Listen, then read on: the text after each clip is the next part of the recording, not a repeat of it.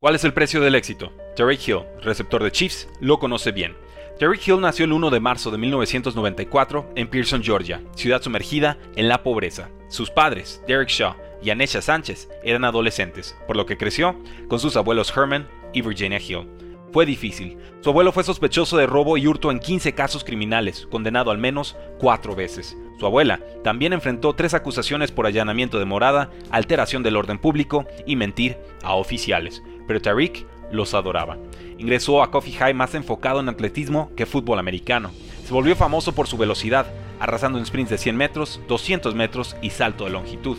Su bajo rendimiento académico y limitada carrera de americano lo dejó sin ofertas colegiales. Probó suerte en Garden City Community College. Convirtió sus 1100 yardas en 15 ofertas colegiales, incluyendo Alabama, USC, Florida State y Texas. Eligió a Oklahoma State. Tras 1.800 yardas totales, Hill fue acusado de ahorcar a Espinal, su pareja embarazada de 8 semanas. Juró inocencia, dijo que buscaba terminar la relación y que se sentía atrapado porque Espinal mintió sobre el uso de anticonceptivos. Sin recursos para un abogado privado, llegó a un acuerdo con la fiscalía. Su familia se opuso a la decisión, misma que incluyó un curso antiviolencia de 52 semanas y libertad condicional por 3 años. Ante la ley, Jerry Hill fue culpable. El mundo colegial le dio la espalda. Solo West Alabama, programa de División 2, le dio una oportunidad.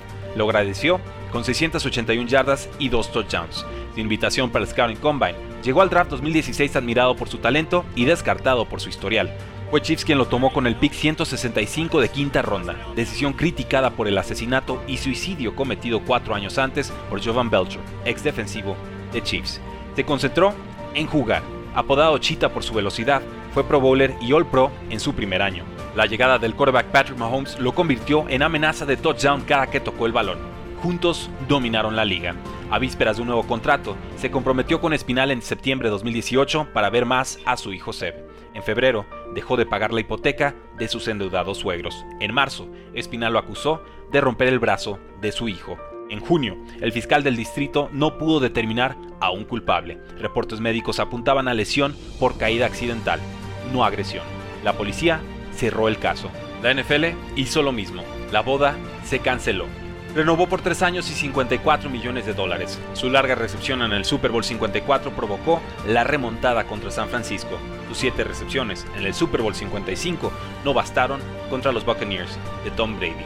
Hoy juega en la explosiva ofensiva de los Miami Dolphins, cambiado por primera, segunda, cuartas y sexta ronda de draft.